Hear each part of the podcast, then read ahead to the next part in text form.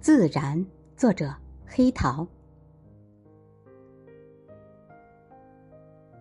蓝天像在清水中洗濯三遍的蓝色玻璃，玻璃破裂，蓝色扔在清澈的水里，而大大小小的湖，则是破裂的数块蓝天，分散着停驻于高原。湖因为大地原色的衬托，比天显得更蓝。山顶的厚雪之瀑倾泻下来，遂又凝固，仿佛下探身子的一条磅礴的雪龙，瞬间又被施加了定身之术。无边无际的蓝天底下，是土红色的雄伟之山，蓝如此简单。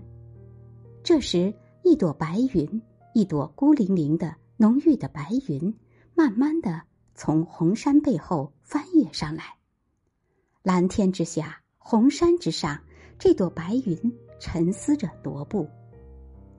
自然壮且美，但是相对人的生存而言，自然又是如此酷且烈。